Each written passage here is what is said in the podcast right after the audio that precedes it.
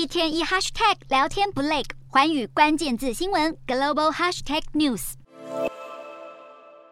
这一节的寰宇大话题要来关注到股神巴菲特重金投资台积电。巴菲特通常都会避免涉足科技领域，因此巴菲特的波克夏公司这次投资台积电的意义也更显得重大。长年以来，巴菲特一直都是避免对科技产业进行大规模的投资，并且他也告诉了股东，他不会投资自己不了解的公司。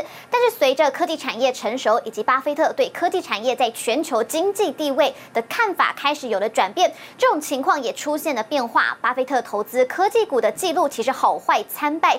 这回，巴菲特重金投资台积电，会像投资苹果一样获利丰厚，还是会像投资蓝色巨人 IBM 那样惨赔收场呢？难道巴菲特都没有盘算过投资台积电涉及的台海风险吗？股神的这笔投资留给投资人一连串的问题。我们先来看到巴菲特他先前投资科技股的记录。波下公司二零一一年的时候执行了一笔梦魇般的投资，花了一百亿美元买进了 IBM 的股票。那么当时巴菲特他还声称，IBM 的竞争护城河在企业 IT 部门根基是很稳固的。但是事后证明并非是如此，导致了波克夏最后是认赔脱售持股。这笔投资就是以大赔来收场。另外，巴菲特在今年也揭露，他花了四十二亿美元入股销售印表机碳粉墨水夹的惠普。但是后来该股的表现一直是比大盘还要逊色。不过波克夏大手笔投资 iPhone 制造商。苹果从二零一六年开始买进，那么至今报酬丰厚，也证明了这笔投资确实是很有眼光。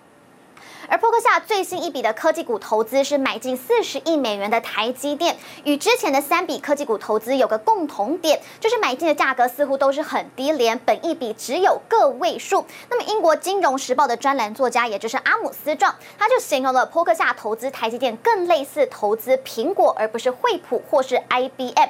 除了是进价便宜之外，台积电的业绩也是成长相当的快速，而且就一家从事资本密集产业的公司来说，获利是十分的壮观。再来，台积电的竞争护城河似乎是比 IBM 或是惠普的更宽，几乎是独占了最高速的先进电脑晶片制造市场。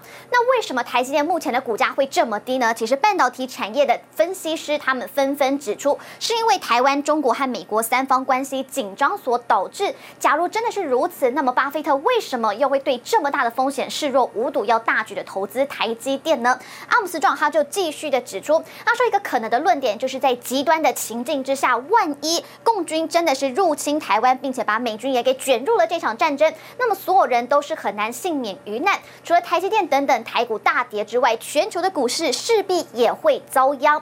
那么光是评估台积电这一档股票的风险，也没有多大的差别。另外，财务顾问卢索他就认为了，巴菲特应该是相信世界上已经不能够没有台积电生产的产品，只有少数公司能够累积资。资本来供应半导体，而半导体对人们的生活也是越来越重要。